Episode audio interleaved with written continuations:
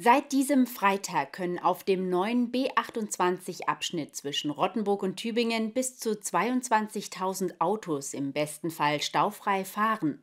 Nach einer Gesamtbauzeit von sechs Jahren und Kosten von 53,4 Millionen Euro wurde der Neubau am Donnerstag feierlich eröffnet. Begleitet wurde der Akt allerdings auch von einigen Demonstranten, die das Projekt für nicht zeitgemäß halten. Verkehrsminister Winfried Herrmann, Staatssekretär Michael Theurer, Regierungspräsident Klaus Tappeser sowie viele weitere örtliche Abgeordnete und Bürgermeister kamen am Donnerstag zusammen, um den neuen 6,7 Kilometer langen Teilabschnitt der B28 feierlich freizugeben. Ich glaube, gerade in der Raumschaft Tübingen ist es wichtig, dass Verkehrsverbindungen zwischen Oberzentrum und Mittelzentrum gut funktionieren.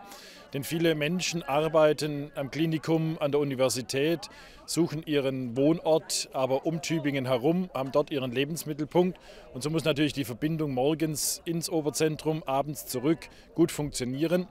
Vor allem die umliegenden Ortschaften wie Kiebingen, Bühl, Kilchberg, Weilheim, Wurmlingen und Hirschau würden von der Umfahrung profitieren. Doch die neue, schnellere Verbindung zwischen Tübingen und Rottenburg stößt auch auf Kritik.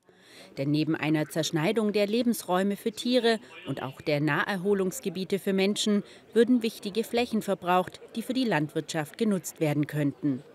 Also da muss man sich natürlich auch mal überlegen, ähm mit dem Getreide aus der Ukraine klappt es nicht mehr so. Wollen wir nicht unsere wertvollen Böden erhalten für die Ernährung und aber natürlich auch als wichtiger Puffer und Speicher von Wasser. Das ist auch sehr wichtig, diese Böden nicht zu versiegeln mit Teer.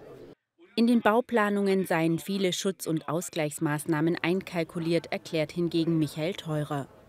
Wenn Sie diese Straße vergleichen mit äh, den Planungen der 70er Jahre, können Sie erkennen, dass heute moderner Straßenbau eben auf ökologische Belange in einem großen Umfang Wert legt.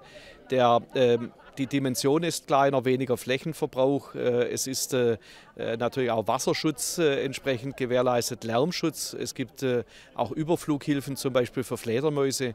Also das kann man an dieser Straße sehr gut besichtigen, dass eben glücklicherweise mittlerweile der Straßenbau auch versucht, den Eingriff in Natur und Landschaft zu minimieren. Trotzdem, da sind sich auch die Minister, Staatssekretäre und Abgeordneten einig, müsse man künftig auf einen Verkehrsmix aus Schiene, Rad und Straße setzen.